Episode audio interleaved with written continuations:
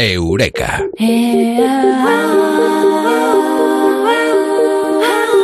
Menos vacas, más árboles. Esta es una de las formas para combatir el cambio climático. Y lo vamos a saber esta noche aquí en Eureka con Mado Martínez. Eh, Mado, muy buenas, ¿qué tal?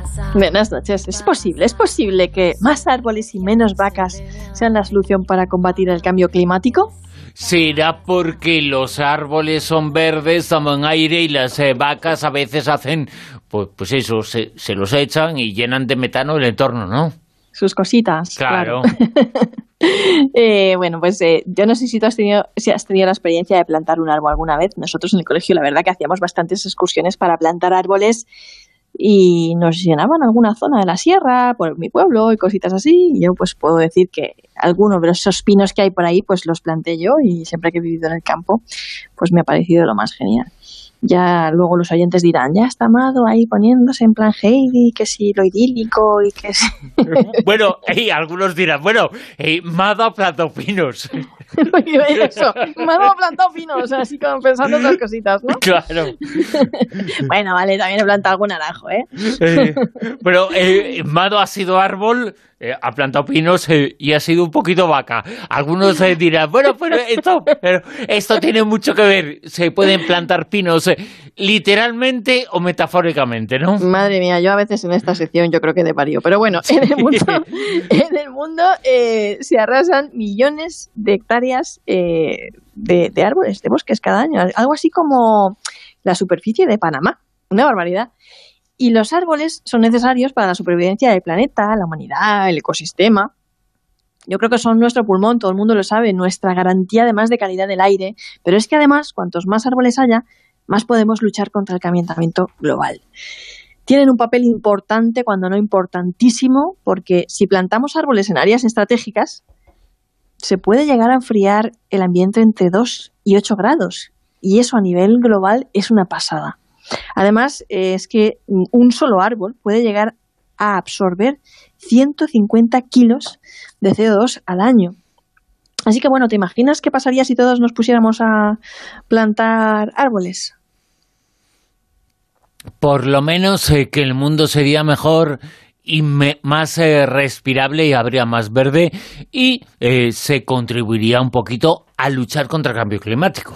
Lo que debemos hacer en definitiva es frenar la, la- la deforestación o, en cualquier caso, compensarla con la reforestación. Suena utopía, no sé, pero a lo mejor podemos poner un pequeño granito de arena en esto de la revolución del árbol. Os diré que en la Unión Europea tienen claro que los Estados miembros tienen que garantizar que la deforestación vaya compensada por un proceso paralelo de reforestación. Otra cosa es que luego los países hagan mm, lo que les salga de las nueces, ¿no?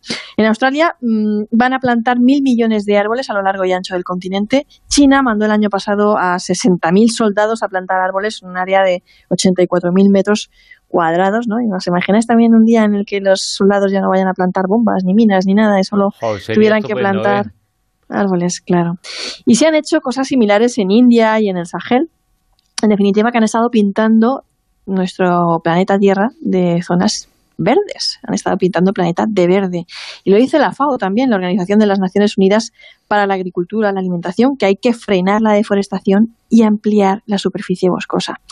Pero no, no basta con plantar árboles para frenar el cambio climático. Y la cuestión es que si se plantaran todos los árboles necesarios para compensar ese excedente de dióxido de carbono, pues eh, tampoco nos bastaría, porque eso se iría en contra de la biodiversidad, ¿vale?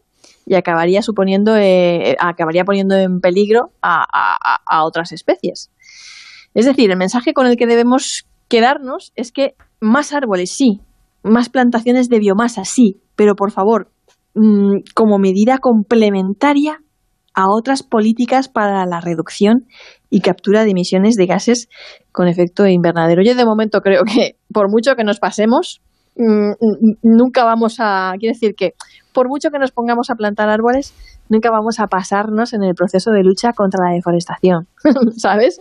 Otra cosa es eso, que eh, no solo con árboles lo podríamos arreglar, ¿no? ¿Vale? Porque eso es lo que además dijeron unos investigadores alemanes, ¿no? Que mm, eh, compensar ese excedente de la atmósfera con, con, árboles no sería tampoco lo, lo, único que podríamos hacer porque eso además sería destructivo, ¿no? Y, si necesitamos reforestar, sí, pero eh, necesitamos eh, reducir las emisiones de CO2 y no solo con árboles, sino con medidas complementarias. Lo que hace falta es una política seguramente más eficaz y agresiva contra las emisiones de CO2, pero con Donald Trump en el poder y gente como él, pues parece que lo llevamos crudo. Ahora bien, voy a contar una curiosidad que a lo mejor no sabías. Dime. Eh, ¿Tú sabes que las vacas contaminan más que los coches? Pues eh, sí lo sabía, no lo sabía, pero bueno, es que las vacas echan unos eh, de aquellos eh, fuertes, ¿eh? eh pero no sé si más que los coches o que algunos coches, eh, pero, pero sí, lo hacen y lo hacen mucho porque sus olores son un poquito metanos, ¿no? Sí, siempre, O metanímicos o, como se diga, ¿no? Una vaca contamina más que, que un coche porque emite a la atmósfera grandes cantidades de metano. ¿Cómo lo hace? Pues con sus eductos y sus pedos, pero sobre todo con sus eructos. o, sea, las vacas, eh, eh, eh, bueno, expelen ese gas metano y, bueno, en realidad todo el ganado de la, de la tierra, incluido cerdos y aves de corral, que, que, si lo, lo, cuentas y lo sumas, constituyen casi el 40% del total de, de, ese gas, de este gas producto de actividades humanas, ¿no? Aunque aquí las vacas podrían decir que en rigor, eh, bueno, que son ellas los que hacen esto, ¿no? Pero vamos, no nos vamos a poner ahora tiquismiquis cuando lo que está en juego es nuestra supervivencia, ¿no? Y bueno, además es que es la supervivencia, que hace 180 millones de años el calentamiento global debido al metano fue culpable de una extinción masiva de especies. Pero, eh, bueno, esto es así. Eh, las vacas contaminan y hay un estudio de la FAO, además, que dice que el sector ganadero contribuye con un 14,5% en las emisiones de gases de efecto invernadero provocadas por actividades humanas. Estamos hablando aquí solo ya de las vacas, no ya de los cerdos y las aves de corral y todo eso. Y bueno, eh, diversos equipos internacionales lo que están haciendo desde hace años para intentar reducir esas emisiones del sector ganadero es trabajar en aditivos en la comida que les hagan tener menos eructos. A ver si así se puede reducir en algún porcentaje, aunque sea en un 10%, el nivel de emisiones de, de, metano de estos bovinos, ¿no? Y, bueno, es una curiosidad. A lo mejor eh, pensamos que cogiendo el coche contaminamos mucho y cojamos la bici. Sí, por favor, pues a lo mejor reduciendo el consumo de carne también hacemos lo mismo que cuando cogemos la bici. Y bueno, yo no estoy diciendo a nadie aquí que deje de comer carne ni nada de eso, ¿sabes? Pero a lo mejor consumir Pero que si dejan de coger el coche, no cojan una vaca porque la fastidian del todo, ¿no? que no se monten a la vaca. que no se monten a la vaca porque van a igual, al igual contamina más. Es curioso, sí, pero bueno, es un dato que, me apetecía también compartir. Desde luego que sí, es importante saberlo. Fíjate, cada vez que se habla de un tema parecido a esto, me acuerdo de un señor, eh, hay mucha gente que dice, bueno, ¿cuánto verde y cuántos árboles hay en Madrid? Eh, y ese es cierto, y todo se debe a algo, ¿no? Todo tiene un fundamento. Había eh, un señor, un político en el siglo XIX, finales del XIX y comienzos del XX, que se llamaba Arturo Soria, le pusieron nombres a calles, y este señor, una de las cosas que dijo y que popularizó fue un árbol por cada casa.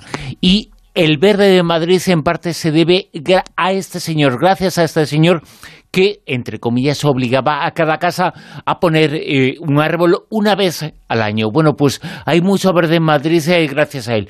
Pero no deja de ser curioso que a partir de ese momento, a partir de ese momento, Arturo Soria fue perseguido, humillado, eh, no pudo hacer muchas cosas. Alguien que quería el bien de todos fue perseguido por el poder. No deja de ser curioso, ¿eh?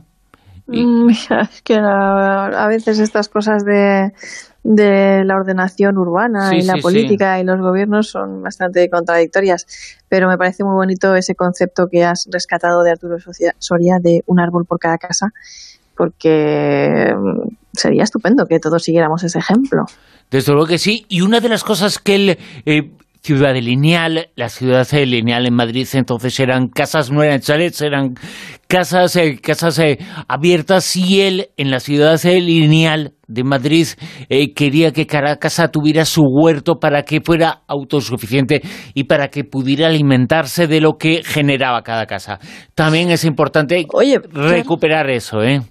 Oye, pues que, que, reflexionemos sobre eso, sobre esos árboles que nosotros vemos, algunos de ellos, pues muchos años formando parte del paisaje, algunos incluso antes de que nosotros naciéramos ya estaban ahí, en nuestro barrio, o en... los puso alguien. ¿Nosotros qué vamos a dejar? Pues eh, buena pregunta, ¿eh? Claro. Pues eh, por lo menos eh, dejemos árboles o dejar crecer a los árboles, que también es importante. Aquí en Eureka Mado Martínez eh, luchamos eh, por el planeta y luchamos eh, también por la ciencia y que nos dé conocimiento, que nos dé saber. Y nos lo cuenta aquí. Mado, muchas gracias. Buenas noches.